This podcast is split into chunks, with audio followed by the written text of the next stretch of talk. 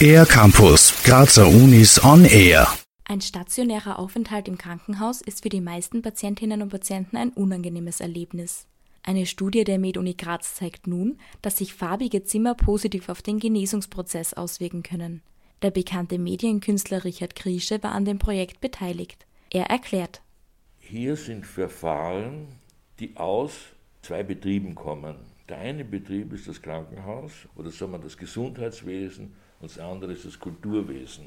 Und die werden zusammengefügt, ja, indem man den Bereich des Gesundheitswesens mit einer Atmosphäre der Gegenwärtigkeit aufbaut, ja, eine Atmosphäre kreiert. Richard Griesche entwickelte für die Interventionsräume, in denen die eine Hälfte der Studienteilnehmerinnen und Teilnehmer untergebracht war, einen Farbcode aus 25 Farben. Auch in Bildern an den Wänden kamen die hellen Farben zum Einsatz. Bei der Auswahl hat sich der Künstler an den Farben jener Medikamente orientiert, die am häufigsten verschrieben werden. Richard Griesche.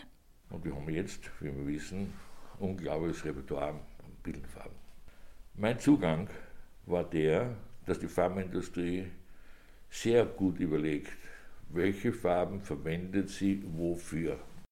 Die insgesamt 80 Patientinnen und Patienten, die alle Eingriffe an Hüften und den Knien hinter sich hatten, wurden mehrmals hinsichtlich ihrer Stimmung, Angst, Schmerzen und Lebensqualität befragt.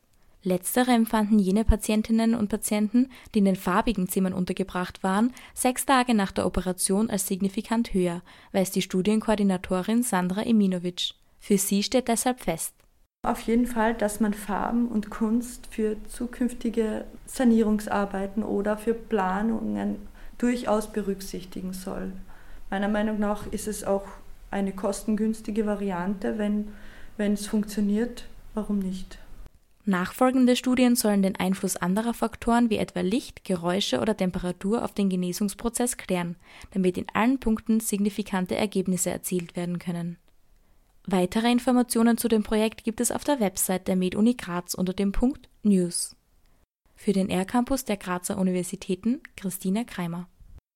Mehr über die Grazer Universitäten auf ercampus-graz.at